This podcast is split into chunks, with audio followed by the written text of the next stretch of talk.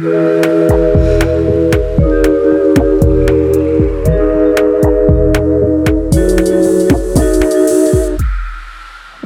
clube! Boa noite, clubes! Eu sou Luísa Franco, psicóloga, e hoje nós vamos de sauna. Para quem está chegando agora, a sauna é o formato do podcast do Clube Sentimental em que batemos um papo a partir das inquietudes que vocês mandam pra gente, sempre com o olhar clínico da psicologia.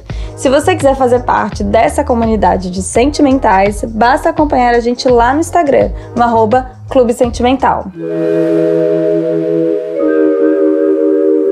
Quem aqui vive com a cabeça no mundo da lua elaborando mil fanfics? A questão que está em pauta hoje é o devaneio excessivo. É provável que você não tenha ou não saiba exatamente o que seja devaneio excessivo e qual o impacto desse hábito na vida de uma pessoa. Para a gente entender melhor, nós vamos falar com o único pesquisador do tema no Brasil. Bem-vindo ao clube, Ramiro!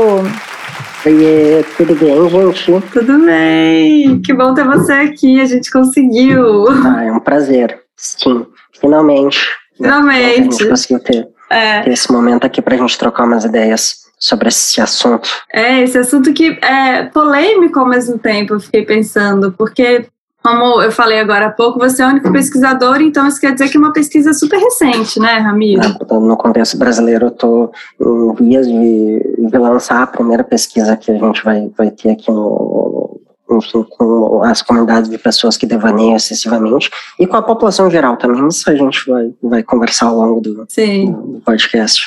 E antes da gente falar, eu quero que você se apresente para os ouvintes. É, fala quem você é, o que, que você faz. Eu sou Ramiro, né, Ramiro Figueiredo Catelã.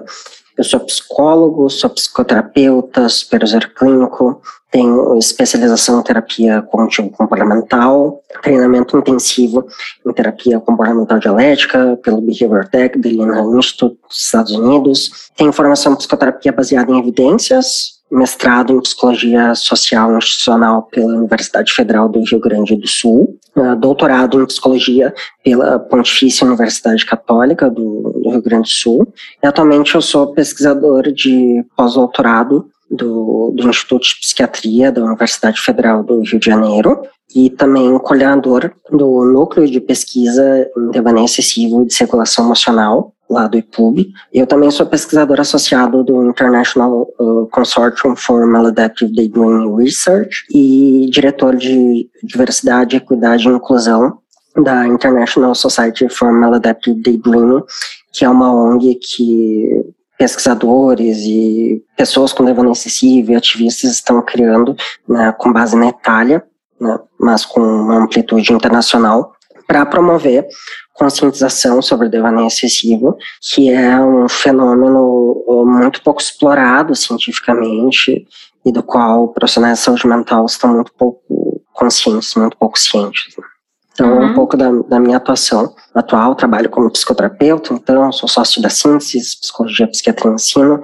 Minha atividade majoritária é a clínica, né, 70%, 80% uhum. do meu tempo eu passo em atividades de clínica e supervisão, né, mas eu tenho também essa minha veia pesquisadora que aflorou de novo após o doutorado. Eu achei que eu ia abandonar totalmente a carreira acadêmica, com algumas frustrações que eu tive, enfim. Uhum, eu trabalhei cansei, com questões. Né? É, tipo, cansei, vamos dar um tempo aqui. Trabalhei bastante com questões de comportamento sexual no mestrado com soldados do exército, avaliando o impacto de crenças relacionadas ao HIV e AIDS na, na testagem, né, no comportamento de testagem.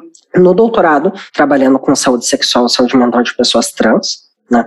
E muitas pessoas ficam muito curiosas, tipo, Ramira, como é que tu foi do comportamento sexual dos soldados para saúde sexual de pessoas trans para pessoas que devaneiam excessivamente, né? Mas isso, esse percurso eu posso ir comentando, conversando ao longo enfim, uhum. do podcast, porque é realmente uma coisa muito inusitada que surgiu muito por acaso na minha vida. Uhum. Né? Não, pode falar agora, já fala. Como é que foi essa história? Em algum momento após o doutorado, eu, eu fiz juras de ódio, assim, à academia, que esse lixo tóxico, que eu nunca mais vou pisar aqui, que tá nanã. A é carreira acadêmica a minha é frustração, né?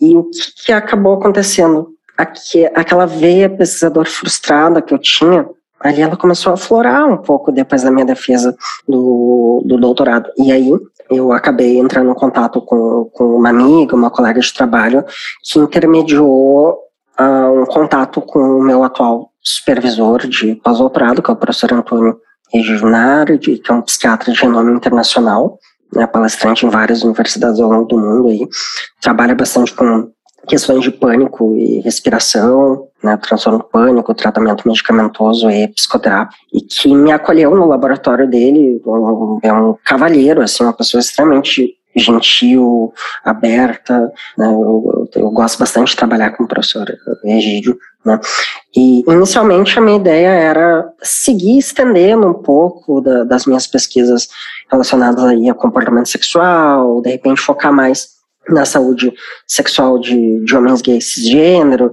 mas não era muito bem o que eu queria. Assim, eu ia fazer mais pelo, por manter vínculo com a pesquisa, publicação, enfim. Aí eu me dei conta que eu estava entrando no instituto de psiquiatria e com um supervisor que tem muito enfoque em psicopatologia, que é uma coisa que eu, da qual eu gosto bastante. Daí eu pensei, hum, vamos procurar alguma coisinha aqui fora da área da sexualidade, porque eu não aguento mais falar sobre isso. Eu pensei, vamos.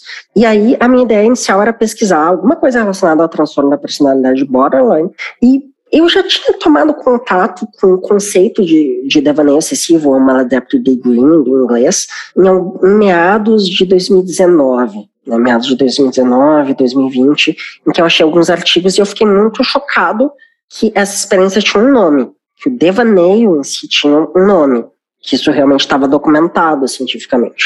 Né? Daí, revisando as minhas pastas, foi muito aleatório, gente. Revisando as minhas pastas do computador, olhando artigos, cara, o que, que eu posso pesquisar? Não tenho a mínima ideia, é muito geral. Eu bati os olhos na pasta de artigos de Maladaptive Daydream e eu pensei, vai ser isso. E aí eu mandei um e-mail para o professor Elisomer, que foi o primeiro pesquisador que descreveu né, a existência do devaneio excessivo lá em Israel, uhum. me apresentando, dizendo que eu tinha interesse em validar um instrumento que é a MDS 16, que avalia o devaneio excessivo, ou D, uhum. como eu vou chamar daqui para frente. Tá. E ele foi super receptivo comigo, e aí, tô por aí. Ah, que legal. Você sabe que eu também, para é, fazer o podcast, eu caí também nesse pessoal de Israel.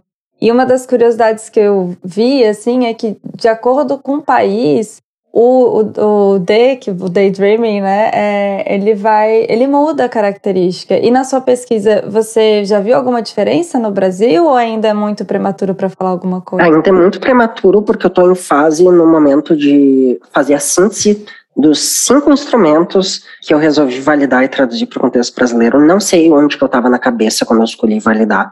Cinco instrumentos é um processo extremamente trabalhoso. Muito, nossa, cabeça. Mas eu, a pesquisa vai ser lançada em cerca de um mês, um mês e meio, eu pretendo. Tá quase, tá quase. O protocolo já está todo montado, faltam as escalas que eu estou traduzindo. Uma delas é a Maladaptive Daydream Scale, de 16 itens, que é a principal. Né?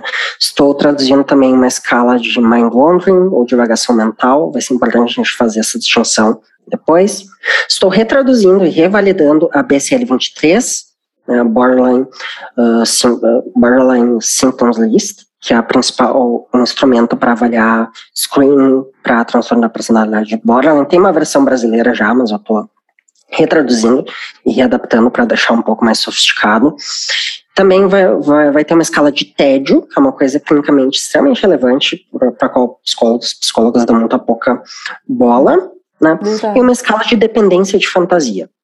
Né? Uhum. São esses os cinco principais instrumentos a serem traduzidos e validados. Ai, que bacana. Quando você terminar essa pesquisa e publicar o artigo, você volta aqui, que eu quero saber isso aí. Os artigos. Os que nem o professor Egídio disse, nós vamos ficar muito felizes de te receber aqui se você publicar. Então, eu tenho uma programação de inúmeros estudos né? Uhum. Só dos instrumentos vão ser um estudo para cada. Para cada, né? uau. Uhum. E como eu vou fazer uma pesquisa longitudinal também, a princípio, então vai ter uhum. plano para manga aí. Provavelmente uma pesquisa de longo prazo. Bacana. Então, isso, gente, já deu, deu para vocês entenderem o conceito ou como se faz para chegar nesses conceitos, né? Muito trabalho. Muito. Agora, Ramiro, já vamos então é, para os ouvintes diferenciar o que, que é exatamente é, o D? Então vamos, vamos começar fazendo uma diferenciação desde já, que as pessoas confundem muito. E quando eu comecei a fazer a publicação no Instagram, enfim, comecei a ter muita interação com pessoas, agora recebo e-mail com bastante frequência, estou em vários grupos de WhatsApp, de devaneio excessivo, eu percebo uma confusão que as pessoas têm feito, eu espero não ter contribuído para isso, pelo contrário, eu quero ajudar a explicitar um pouco mais a diferença entre o que, é o devaneio e o que, é o devaneio excessivo. Tá?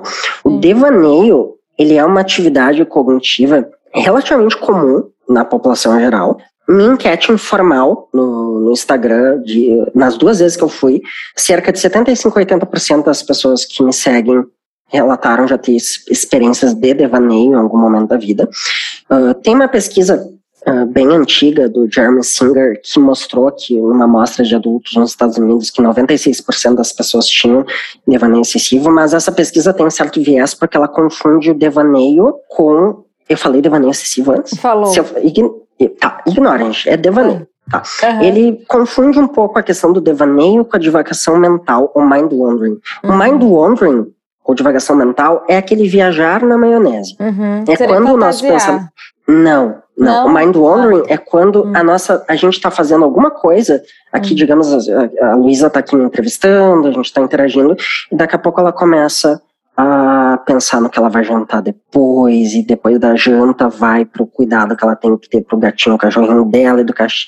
do gatinho depois ela começa a pensar porque o, o gato do paciente dela morreu, e por aí vai. Ah, tá. Ele é um, um desvio da atenção da tarefa primária, daquilo que está colocado em primeiro plano pra gente, aquilo que a gente está fazendo. Tá? Uhum. O devaneio, ao contrário do simples mind wandering, ou da simples divagação mental, ele é uma atividade que exige um alto grau de foco e de concentração. Ele é uma forma de alteração de consciência na qual a pessoa meio que, entre aspas, se projeta numa determinada cena, num determinado cenário, como se estivesse vivendo aquilo naquele momento, inclusive expressando reações emocionais autênticas a isso, né? Mas sabendo que aquilo ali é uma fantasia. O nome técnico mais apropriado para isso seria realmente fantasia. Isso é uma discussão na literatura, como tudo na psicologia e psiquiatria, não existe consenso, isso mais atrapalha do que ajuda, mas Sim. são fenômenos de comportamento e de cognição, e é difícil mesmo ter unanimidade, né? Mas então o devaneio, vou, vou dando exemplos práticos, assim, você imaginar, você está no banho, imaginar que você é a Adele, ou que você está cantando ali para milhares de pessoas, ou que você faz parte do, da sua banda favorita, ou você se imaginar tendo, alcançando seus objetivos pessoais e tendo um sucesso que nesse momento não está alcançável, você imaginar que você está namorando, ficando alguém com quem você tem interesse, mas que a pessoa não é muito acessível para sua realidade no momento, né? Uhum. você se imaginar conversando com personagens históricos, você se imaginar uh, sendo alguém de destaque, relevante, ganhando um prêmio, ganhando uma competição. Então, é basicamente uma atividade intensa de fantasia. Uhum. Né, na qual a pessoa se projeta nessa cena, é como se ela estivesse vivendo aquilo naquele momento, sabendo que não está vivendo uhum. aquilo naquele momento. Não sei se fica tá. explícita essa definição. Não, ficou. E aí o devaneio excessivo seria. O devaneio, fazer... isso. O devaneio excessivo é quando as fantasias passam da conta digamos assim. O devaneio excessivo é definido como uma atividade extensiva, intensa de fantasia, né, que causa prejuízo funcional, laboral, social, a pessoa em casos mais extremos, substituindo o contato humano, não são todos, uhum. não é a maioria, mas tem casos em que a pessoa não interage mais com outras pessoas, uhum. interage só com os personagens do devaneio, uhum. né? Então, ele é uma fantasia patológica. Uhum. Ele é um estado de fantasia patológica, ou a pessoa reserva muito tempo do seu dia. Então, tem muitos relatos de pessoas com, com o DE que devaneiam 4, 5, 6, 7, 8, 9 horas por dia. Né? Então, uhum. consome tempo, né? prejudica as interações sociais da pessoa, faz a pessoa sofrer ou ter só prazer com o DE. Uhum. Porque, afinal de contas, eu estou morando ali numa mundo de fantasia, construindo um mundo né, próprio ou inspirado em, em fanfics, mídias, livros, uhum. séries, etc. Esse mundo, uhum. so, sobre o qual muitas vezes eu tenho controle, embora algumas pessoas quando percam o controle, sobre uhum. essas narrativas, né? uhum. esse mundo é muito mais agradável hum, do que o mundo que a gente vive, a vida real, que muitas vezes é dura, é chata, é, uhum. acontecem tragédias, né? Uhum. No, na fantasia, a gente, na maioria das vezes, tem um grau de controle ali. E muitas pessoas perdem a capacidade de sentir prazer na, entre aspas, vida real, por uhum. conta do devaneio excessivo. Sim, porque a realidade, a fantasia é bem mais é, animadora. Animadora, prazerosa, não tem agradável. Né? Fala tal. Mas aí que tá, muitas vezes ah. tem, porque tem. tem ah. As pessoas pensam muitas vezes que devaneio excessivo é só pra ter o prazer, o seu mundo, as suas histórias, a adrenalina, isso, né? Só que tem pessoas que devaneiam excessivamente com conteúdos aversivos, hum. com morte, com violência, auto-infligida uhum. e hetero-infligida contra si e contra outras pessoas. Tem uhum. gente que imagina que está no estágio terminal no hospital, recebendo atenção, suas últimas palavras. Isso passa longe de ser prazeroso, é, muitas vezes, mas acontece, né? Mas na maioria das vezes, Luiz e pessoal, sim. Uhum. Né? Na maioria das vezes vai ser uma coisa que traz uma sensação de prazer para a pessoa, uhum. mas passa da conta né, uhum. passa da conta, a pessoa perde o controle e vira um, uma condição clínica com caráter aditivo. Uhum. Né, com caráter aditivo, né, mais recentemente tem sido pensado a partir dessa, com, com, dessa conceitualização mais ligada como se fosse um uso de substâncias. Porque uhum. provavelmente, a gente não tem pesquisas que mostram isso, mas provavelmente mexe com o circuito de, de recompensa do cérebro. Né? Ah. Então, a gente não tem estudos de neuroimagem ainda de devaneio excessivo. A gente estava discutindo na, meio, no, no, na lista de e-mails do consórcio esses dias, porque tem um pesquisador uhum. que é neurocientista que está interessado, uhum. mas isso vai andar provavelmente a passos bem vagarosos. Né? A gente tem pesquisas de neuroimagem e pesquisas com métodos neurocientíficos pro mind wandering, uhum. tá? Para divagação uhum. mental. Tem várias pesquisas, tá? Relativamente bem documentado, mas uhum. pro devaneio e pro devaneio excessivo a gente não tem praticamente nada nesse sentido. Eu tenho uma dúvida que aí, pegando isso que você está falando, é associado a outros transtornos, porque pelo que você descreveu, me parece que o mind wandering é mais é, presente no TDAH, seria isso? Ou o devaneio excessivo também? Porque eu tenho TDAH. É, o pessoal eu também. Clube, você também? Então, e por isso que eu tô, fiquei muito animada de te conhecer é. e saber, porque a primeira vez que eu vi, eu falei, gente, mas eu tenho esse trem aí, porque eu tenho TDAH, deve ter alguma relação, né? Uhum. E eu descobri, uhum. descobri que tem, mas agora você falando, eu fiquei mais na dúvida de, será que o TDAH é mais essa coisa da atenção, de você estar tá aqui conversando e vai, né, o pensamento vai indo, apesar que também tenho devaneios é, é, de ficar imaginando coisas, enfim. Uhum. Não me vejo com um devaneio excessivo no meu dia a dia. E, e, fico pensando também da coisa do negativo, né? Desse devaneio excessivo com, uma, com as fantasias mais no caráter negativos, mais associada com o toque, que também tem uma relação. Então, é, como, como que fica, assim, essas interseções com os outros transtornos? Primeiro, eu acho importante a gente fazer um brevíssimo comentário sobre essa questão de ser um transtorno mental. O Elis Omer, a Nirit Sofer Duda, que são, que são os principais pesquisadores lá em Israel sobre o tema, eles me parecem, do que eu já conversei com eles e do que eu já li dos estudos, muito convictos de uhum. que o uhum. devaneio excessivo é uma entidade clínica isolada, uhum. um transtorno mental. Eles, inclusive, né, propuseram né, aí o termo Daydreaming Disorder, ou transtorno do devaneio, não é transtorno do devaneio excessivo, é transtorno do devaneio. Né? Uhum. Por conta das pesquisas que eles já fizeram, por conta da experiência clínica deles, trabalhando com, com uh, esses pacientes, né? Eu sou um pouco mais cético hum. em relação, eu não sei dizer ainda se o devaneio excessivo ele é uma entidade clínica isolada, ele é um epifenômeno de outros fenômenos clínicos, é uma derivação, né? Uhum. Se é uma estratégia de coping, uhum. né? embora a gente tenha pesquisas que mostram que ele é usado como uma estratégia de enfrentamento, de regulação emocional, né? Uhum. Mas a gente tem, eu, eu sou um pouco mais cético. Se você conversar com ele, ele vai dizer que é, sim, um transtorno, enfim. Acho que possivelmente, né? E uhum assim, ó, subinvestigado. Se vocês começarem, gente, vocês que estão lendo aqui, que trabalham com psicoterapia, começarem a investigar fantasia nos pacientes de vocês, vocês vão tomar um susto. Uhum. especialmente transtornos mentais graves, né? E aí a gente tem uma pesquisa que o Eli e a Neil conduziram, acho que em 2016, eu não lembro, foi uma das primeiras pesquisas, né? logo após o desenvolvimento do instrumento que eu mencionei, o MDS, para avaliar os sintomas do devaneio excessivo, eles criaram também uma entrevista semi-estruturada, aliás, uma entrevista estruturada para fechar os critérios diagnósticos do, do transtorno devaneio. Eu vou traduzir e adaptar essa entrevista em algum momento na pesquisa, uhum. não vai ser agora, tá? Uhum. Uh, e eles encontraram numa amostra relativamente pequena, acho que tinha menos de 100 pessoas, porque era uma pesquisa clínica, então eles fecharam uhum. o diagnóstico do transtorno devaneio excessivo nos participantes. E essa pesquisa apontou eu não lembro o dado de cabeça agora, mas é tipo 76% das pessoas com devaneio excessivo nessa pesquisa apresentaram TDAH, sintomas compatíveis com TDAH, uhum. né? Uh, uns 60 e poucos, 70 e poucos por cento, eu não estou me recordando do dado de cabeça agora, né? Com sintomas de ansiedade generalizada, né? Uhum. Um pouquinho menos, se eu não me engano, com sintomas de depressão. Né? E cerca de 58%, se, eu, se não me falha a memória, né, de sintomas de toque, né? aliás, sintomas de transtornos do espectro do toque, né? uhum. muito ligado ao descontrole de impulsos. Né?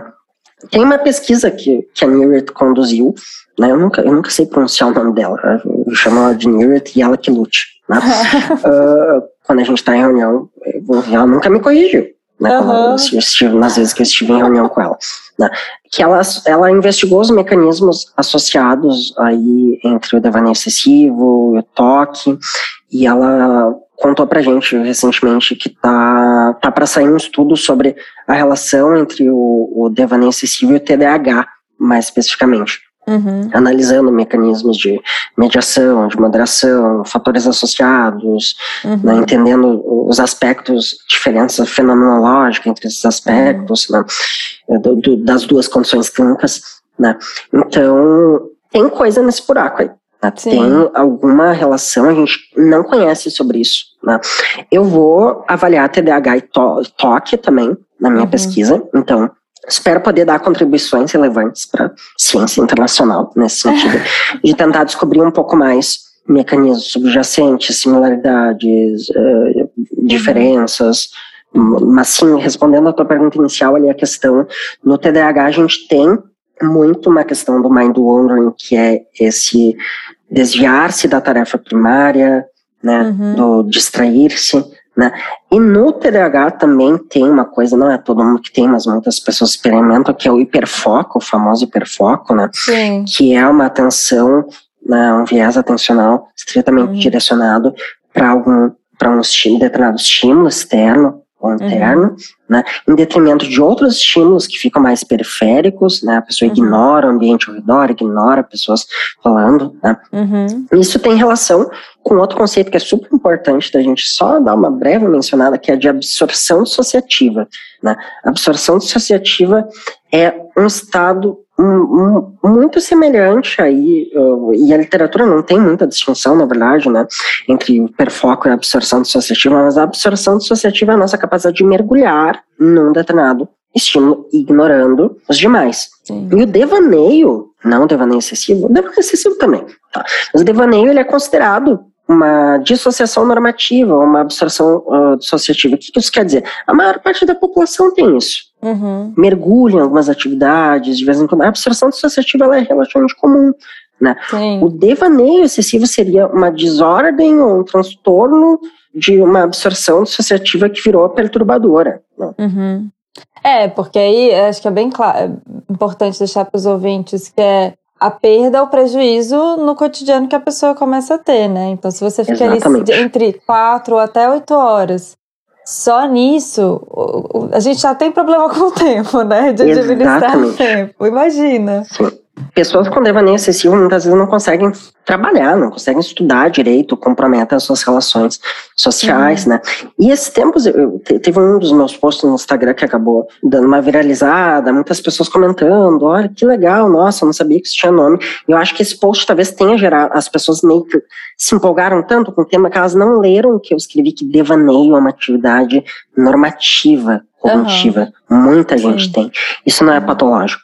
Mas tem uma comunidade que não é pequena, uhum. não é pequena, passa longe de ser pequena, tá? Uhum. De pessoas que têm experiências patológicas com fantasia. E eu achava que treta política e gente uhum. sem noção falando sobre o que não sabe só tinha nessa área de gênero e sexualidade, na da qual eu sinceramente estou um pouco cansado dessas discussões, assim, sim. muito pouco produtivas, mas eu descobri que tem esse tipo de, de treta também nessa área, porque tem gente que me acusou hum. de patologizar a criatividade, patologizar ah. uma experiência normal. Ah, eu não tenho paciência, eu dou nos dedos das, das pessoas, assim, porque, cara, vai ler, vai estudar, Sim. para de falar besteira e para de ser desrespeitoso um monte uhum. de gente que sofre. Eu tô uns quatro, cinco grupos de devaneio excessivo no WhatsApp. E eu convido as pessoas a. Não vou convidar as pessoas porque elas são mal intencionadas. Né? Acho que elas não estão abertas para É, não estão abertas para isso, mas se elas entrarem num desses grupos de WhatsApp do qual eu participo, elas vão ver que as pessoas sofrem muito Sim. por conta dos devaneios.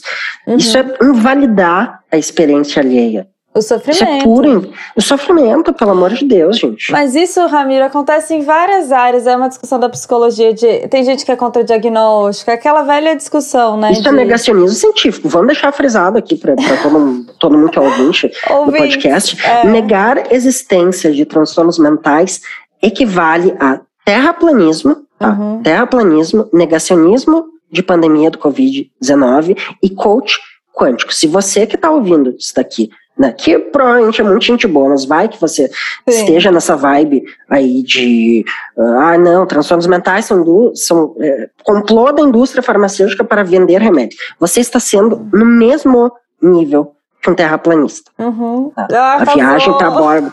Ah, eu não tenho mais paciência para esse tipo de coisa, porque esse discurso ele é perigoso. Esse discurso de que TDAH, a invenção da, da indústria é. para uh, vender ritalina, ele Nossa, priva né? pessoas de tratamento. Exato. Um transtorno com base neurobiológica já sendo bem consolidada, com estudos Sim. de gêmeos, o pessoal tem que estudar mais e dar menos palpite. Tá? Sobre o que não sabe. E disso do TDAH, inclusive eu vi sobre esse, a mesma história do devaneio excessivo. Quando eu recebi o diagnóstico, eu tinha 16, 17 anos. Fez toda a diferença, porque eu falei, gente, então é isso, é isso que acontece. Dar que... nome às é... coisas ajuda a dar Alívio. sentido as coisas. Sim. Muitas pessoas com quem eu já conversei, inclusive pacientes, tá, uh, que a gente conversou sobre devaneio excessivo, é como se abrisse uma janela. Nossa, agora uhum. tudo faz sentido. Eu já ouvi essa frase várias vezes. Sim. De pacientes, do pessoal das comunidades de DE, de uhum. pessoas conhecidas. Nossa, eu não sabia que isso tinha um nome. Eu também não. Porque eu tive experiências de já que eu considero como de devaneio excessivo. Né? No uhum. passado, hoje em dia, são experiências de devaneio. Né, uhum. normativas, né? Sim. E eu achava que eu era louco, uhum. que eu era louco, eu tinha muita vergonha, eu me sentia uma eterna criança, porque eu já era um jovem adulto fantasiando, né? Uhum. Só que a gente vai ver se a gente aperta e se a gente fala com as pessoas sobre, elas vão nos contar sobre as suas experiências de fantasia, morrendo de vergonha. Mas uhum. se a uhum. gente não pergunta enquanto psi na clínica, uhum. a gente deixa passar. Inclusive, gente confundindo devaneio com esquizofrenia, com transtorno psicótico, com toque, né? Uhum. Podem estar associados. Uhum. Mas podem mas, não estar mas podem não estar, né? Então acho que a gente precisa falar mais sobre isso, conhecer mais sobre isso. Eu mesmo, eu ainda conheço muito pouco sobre devaneio excessivo. Eu estou estudando desde o começo do ano. Na verdade, uhum. desde o começo aí de 2021, que eu estou investigando mais a, mais a fundo, eu ainda conheço muito pouco, né, e quero conhecer mais, e quero entender Uh, pegando um pouco de um ponto que, que você trouxe ali uh, anteriormente, no, no começo da, da, nossa conversa, eu quero entender se existem diferenças culturais aqui no Brasil, sabe? Uhum. Eu quero fazer algumas pesquisas mais específicas depois dessa minha pesquisa inicial, né? Porque no meu núcleo de pesquisa eu pretendo receber candidatos de mestrado e doutorado focando em questões de devaneio excessivo e desregulação emocional, que são dificuldades uhum. para lidar com as emoções, que é o nome do meu núcleo. Né? Uhum. Uh, então a gente pretende produzir conhecimento qualificado a respeito, para saber mais e ajudar Sim. as pessoas. O meu Sim. sonho é, depois que eu conseguir estabelecer mais pesquisa básica aqui no Brasil, é criar um protocolo de terapia cognitivo comportamental para trabalhar com sintomas do devaneio excessivo. Essa é a minha grande meta de pesquisa para daqui a uns 5, 6 anos, né, poder criar um, um ensaio clínico randomizado que uhum. teste a eficácia da TCC para o D. Ai, que bom, isso é super importante, porque também das pesquisas que eu vi, é realmente parece que é, as estratégias comportamentais, inclusive, ajudam para quem tem devaneio excessivo, né? Eu vi o relato de uma acho que uma enfermeira de Nova York, que ela foi, ela recebeu esse diagnóstico e aí é, ela começou a mudar é, rotina comportamental mesmo. Por exemplo, o ambiente da, da casa e a cama dela, dela era um lugar que ativava, então ela decidiu ficar menos tempo na cama, é, só ir para a cama para dormir mesmo. Ou, enfim, mudar a rotina do comportamento é muito, muito importante. As técnicas são muito semelhantes Há técnicas que se usa para tratar pessoas que usam substâncias excessivamente, né? É, Muito de base comportamental, mas nós não temos estudos testando psicoterapia ainda uhum, para essa população. É. O L escreveu um artigo em 2018, se eu não me engano, ou 19, não estou me recordando exatamente agora, descrevendo um protótipo de uma intervenção, sugestões de tratamento, muitas das quais eu usei para elaborar o material né, de uhum. ajuda para pessoas com devaneio excessivo, técnicas derivadas da TCC, né, uhum. técnicas uh, utilizadas para trabalhar com uh, uh, uso excessivo de, de substâncias, né, mas uhum. isso ainda não foi testado com, uhum. uma, com um método científico um pouco mais robusto. Tem um pessoal da Turquia, eu recebi um e-mail esses dias, eles mandaram para a gente no consórcio avaliar, dar sugestões, enfim. Tem um uhum. pessoal da Turquia realizando um estudo de um, daqueles protocolos de mindfulness para redução de estresse, sabe, de oito semanas, uhum. eles estão fazendo isso para o devaneio excessivo. Então está em andamento essa pesquisa e tem orientando do L, que é o, o Oresco, eu nunca sei pronunciar o nome dele, é um uhum. guri bem legal, que ele fez uma intervenção online autoguiada para trabalhar com sintomas do devaneio excessivo, mas o artigo ainda não foi publicado. Não sei em que pé anda isso. É o que a gente tem por hora. Sim. Ou seja, nada. Mas já dá pra gente ficar atento é, com os nossos Sim. pacientes. E... Fiquei pensando também da, da questão do, do trauma, que a criança usa muito essa estratégia, né? Quando tá num ambiente violento, é, ou um ambiente que não seja saudável, de usar o devaneio para escapar, né? Mentalmente daquele uhum. lugar, ou até conseguir lidar com aquele ambiente, que é muito comum que algumas pessoas continuam tendo esse, esse comportamento. Então, também tem uma questão de trauma ali. Na primeira pesquisa que o Eli fez com pacientes da clínica dele, a Soma Clinic lá em Israel, uhum. uh, ele, foram, ele descreveu o devaneio excessivo porque ele começou a perceber um padrão de relatos de fantasia nos seus pacientes, todos com TEPT, Todos com TEPT. Uhum. Então, inicialmente a literatura, o artigo seminal ali sobre devaneio excessivo, uhum. The, The uh, Qualitative Inquiry, né, publicado em 2002, uh, nesse artigo ele sugere que possivelmente experiências de trauma e violência estavam por trás da etiologia do devaneio excessivo, Porém, tem pesquisas que surgiram depois, né, que mostraram que, na verdade, a, porcentagem de pessoas com devaneio excessivo que passaram por experiências aversivas de maus tratos na infância, ela era uhum. bem mais reduzida do que se imaginava, em torno de uhum. algumas pesquisas de 15 a 25%. Não é, então não se mostrou como um fator uh, muito significativo, embora tenha outras pesquisas que saíram mais recentes que, que mostrem né, também uma associação entre maus tratos infantis. Muitas pessoas com D que conversam uhum. comigo relatam maus tratos infantis. Eu vou avaliar isso na minha pesquisa Sim. também para ver se aqui no Brasil isso faz sentido. Uhum. Ah, a gente pode ir para os relatos. Oi, clube. É o seguinte, muitas vezes me pego fantasiando situações de como as coisas poderiam ser, sabe? Isso acontece principalmente às vésperas de algo importante. Por exemplo, antes de sair com o crush, fico imaginando a gente juntos, ficando. Chego até a ficar encenando no meu quarto, debruço sobre o batente da cama, como se estivesse abraçando ele. Inclusive, minha irmã já entrou no quarto e pegou essa cena ela perguntou o que, que você está fazendo. Dá para imaginar o constrangimento, né? É, em outras situações também, já passei horas imaginando situações perfeitas, encontros, festas, a, a entrevista de emprego perfeita, tudo hum, como fosse um, um filme incrível, todo colorido, maravilhoso. Isso acontecia muito mais na adolescência, né? Mas ainda acontece um pouco. Será que o que eu tenho é devaneio excessivo? E aí, Ramiro? Uh, o que você tem é devaneio. Ele Sim. seria excessivo se tomasse muito tempo seu, com muito prejuízo no seu trabalho, no estudo. Se você ficasse se relacionando só com uh, as pessoas da sua cabeça e não com as pessoas uh, da, da, entre aspas, vida real. Até porque muitas pessoas fantasiam com pessoas da vida real. Né, só que de uma maneira um pouco mais idealizada, né? Mas você, eh, do, do seu relato, me parece que você tem atividades normativas de devaneio excessivo, uhum. entre as devaneio normal, né? Uh, talvez na sua adolescência tenha sido mais intenso, e muitas pessoas relatam isso, né, que na adolescência isso toma uma proporção maior, né?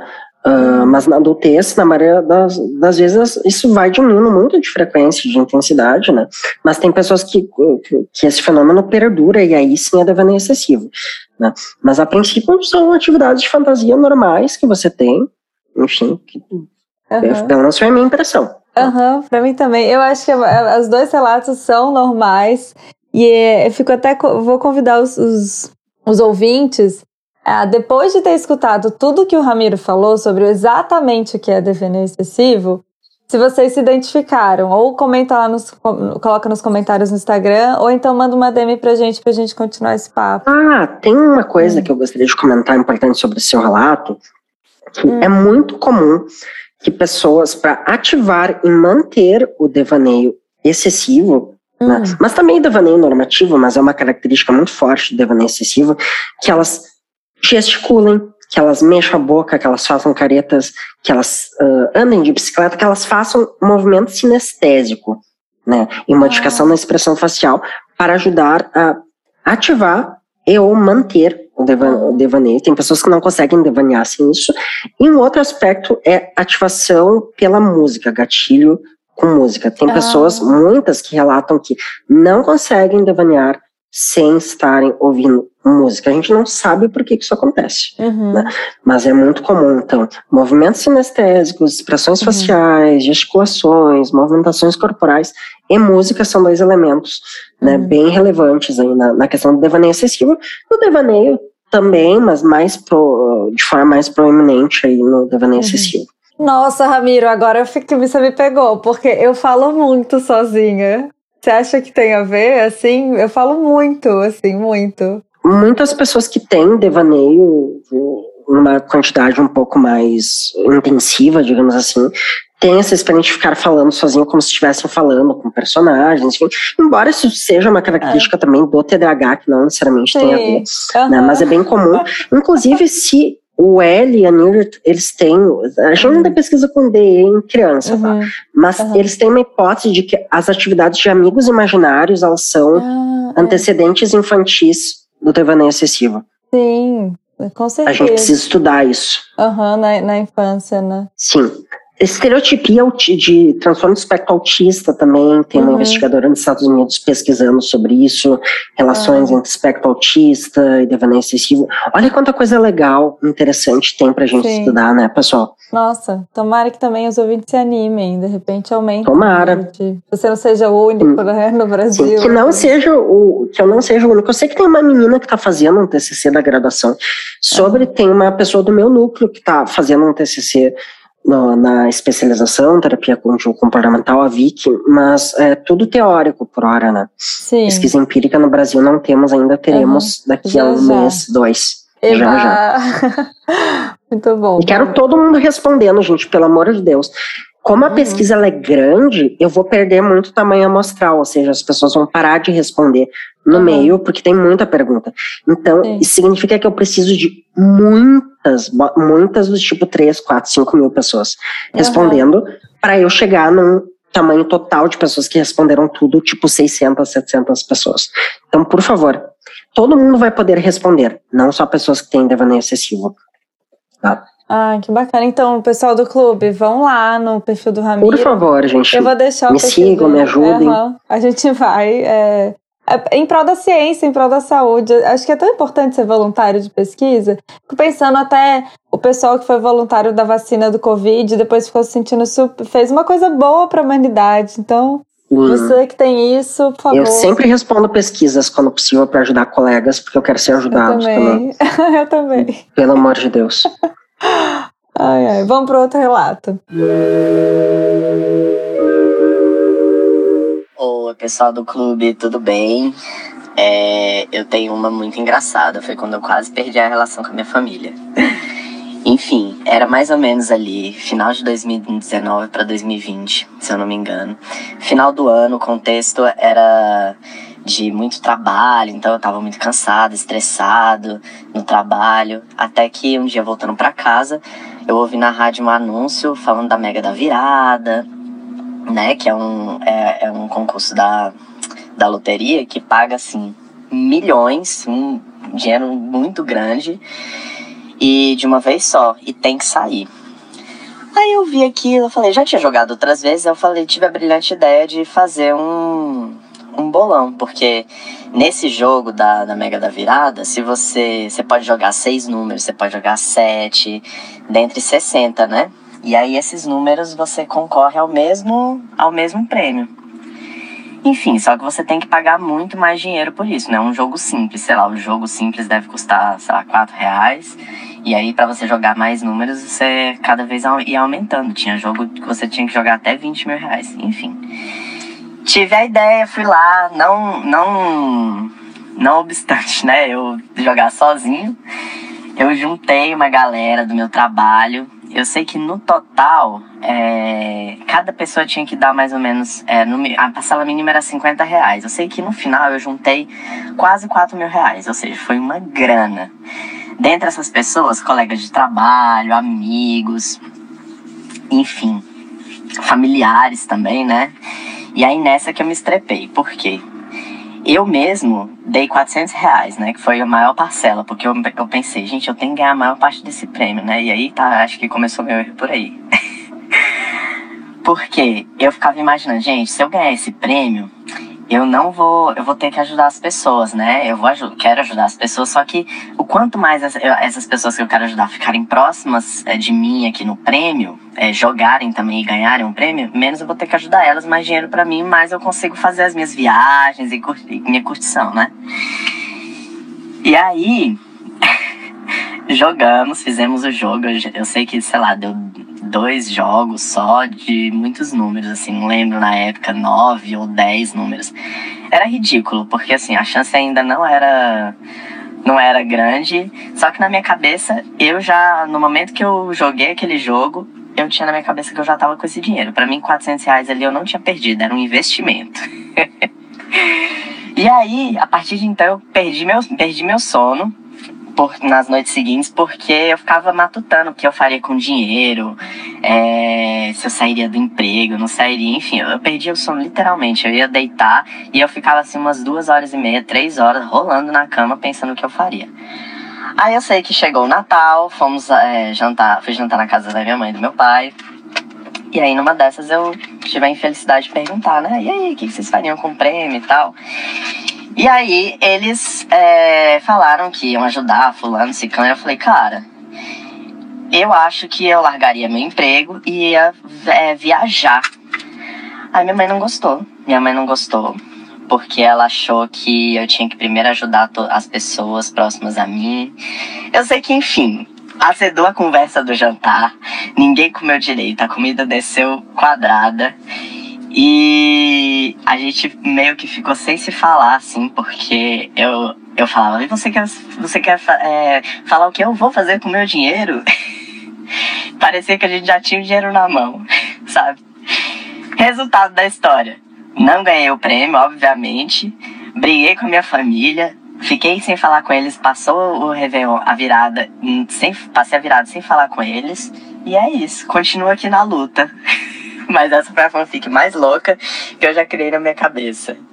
eu ouvindo com atenção o seu relato e eu não sei se eu identifiquei muitos elementos de devaneio, devaneio excessivo, certamente não, né?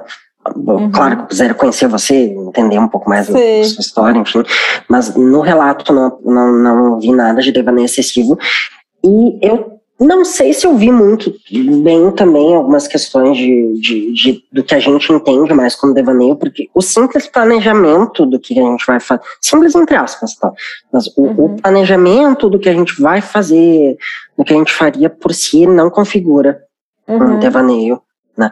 Mas agora, se você ficou se imaginando no cenário, imaginando o que faria, como se você estivesse fazendo no momento, aí a gente já poderia falar né, uhum. do, de, de uma é. experiência de, de devaneio. Acho que ele já considerou que tinha o prêmio, é isso que foi engraçado. Sim, sim né, curioso mesmo. Uhum. E eu peguei esse relato muito pensando nessa história de temática, porque até que ponto também lotérica ou ter muito dinheiro não são gatilhos ou ativam essa, essa ideia de você. São temas comuns para devaneio, sim. Eu acho que uhum. se a uhum. gente perguntasse para você que, que, que, teve esse relato agora, né, um pouco mais de detalhes, acho que daria para sim pensar que você estava tendo um devaneio bem extensivo, assim, digamos. Né? Mas eu acho que uh, a gente teria que dar uma, uma avaliada um pouco melhor. Uhum. E tem uh, algumas questões aí que são importantes em termos de. Os temas variam. As pessoas uhum. que não têm devaneio excessivo, elas costumam ter fantasias mais relacionadas a hipóteses alternativas de sucesso, de objetivos uh, pessoais, uhum. de planejamento mais focado nessa projeção, como se você estivesse lá, uhum. sonhos, enfim, fazendo coisas que não está conseguindo fazer no momento. Né? As pessoas com devaneio excessivo, elas costumam ter elas podem ter esse tipo de, de, de, de tema, obviamente, tá? Uhum. Mas elas costumam ter um, o que a gente chama de, de eu já ia falar more, de mais uhum. fanciful fantasies, fantasias mais fantasiosas, uhum.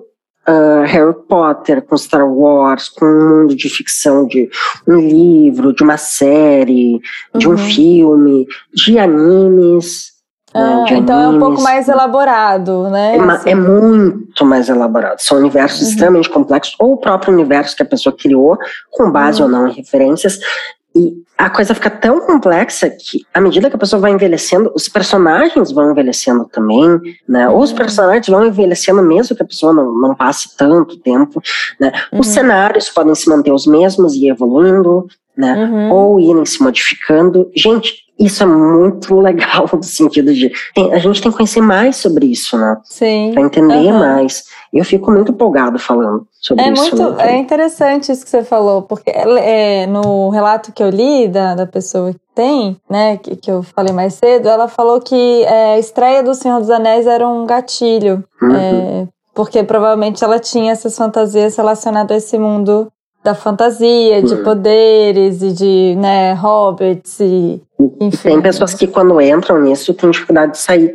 É por isso que uhum. além de ser considerado uma condição clínica dissociativa patológica, o devaneio uhum. excessivo também tem um caráter aditivo e compulsivo que precisa ser melhor investigado. Uhum. Tá? Ah. A gente está fazendo um estudo conjunto, eu, dois pesquisadores da Inglaterra, uma pesquisadora da França e o Ellen Israel, uh, sobre compulsão sexual e devaneio excessivo. Olha. Né?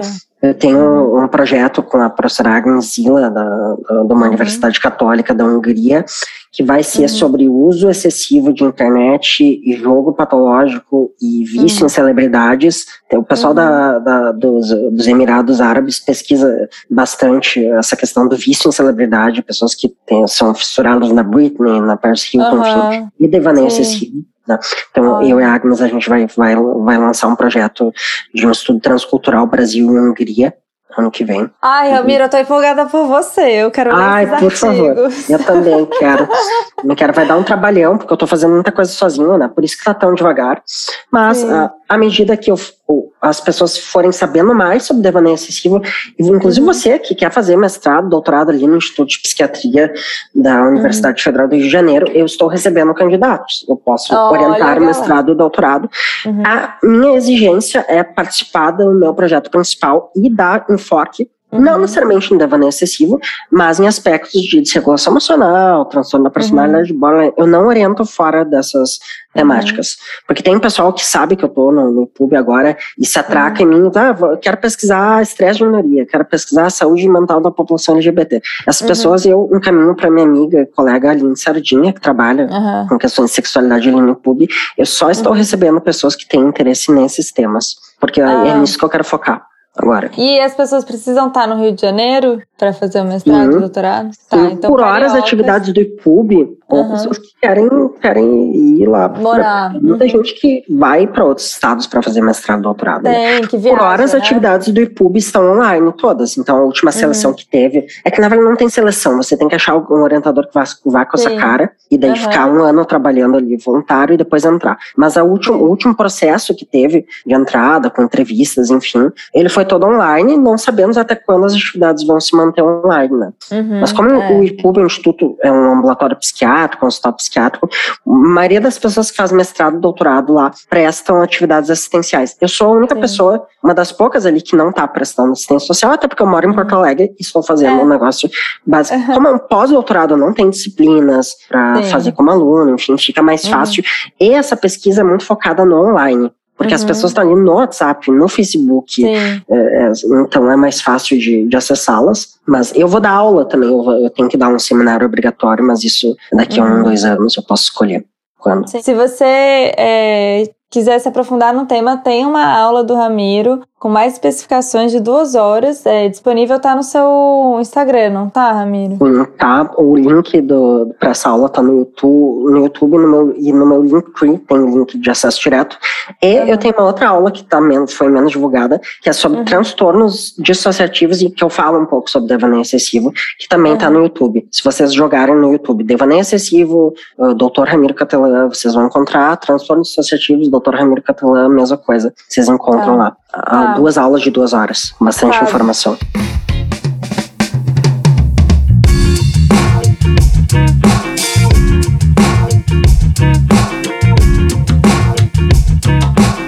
Muito obrigada pelo seu tempo, Ramiro. Para finalizar, Ai, eu que agradeço. Eu quero... Ai, foi demais. Eu quero que você deixe suas, seus arrobas. É... Maravilha, claro, claro.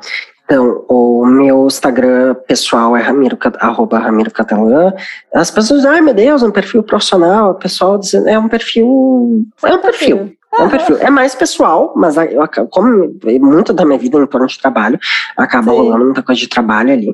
Né? E uhum. o Instagram da, da síntese é arroba síntesespsi, então S-I-N-T-E-S-P-S-I, sínteses. Né? Uhum. Uh, meu e-mail é Ramiro Catelã, meu, meu sobrenome é gmail.com, C-A-T-E-L-A-N de nada. Né?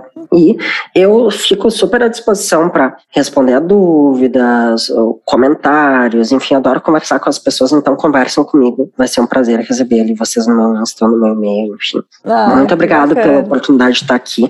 Adorei a iniciativa de ter um podcast brasileiro falando sobre esse tema tão relevante, pouco explorado.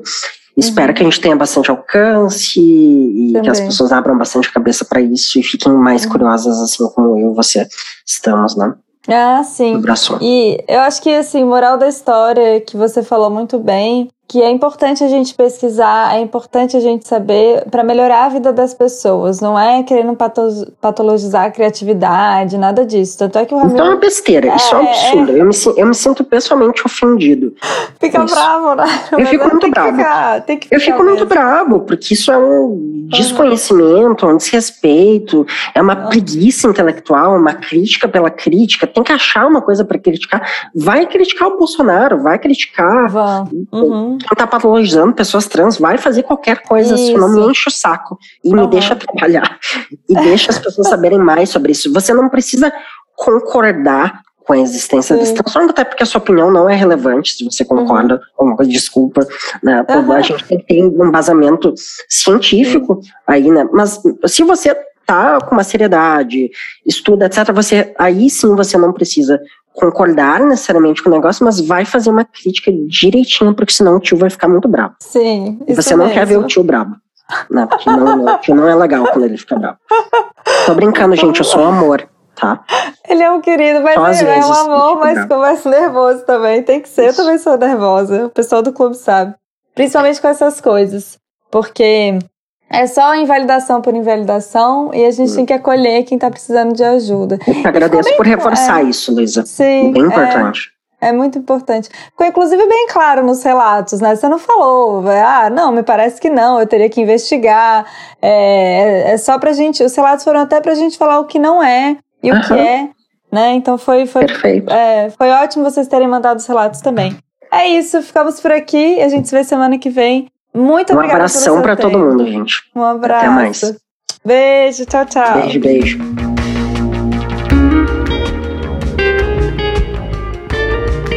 Lembrando que esse podcast é uma produção do Clube Sentimental, segue a gente lá no Instagram, no arroba Clube Sentimental. As artes são feitas pela Beatriz, do arroba Atenta e Forte, e a edição de áudio é feita pelo nosso querido Lous, do arroba Som do Cosmo. Até mais!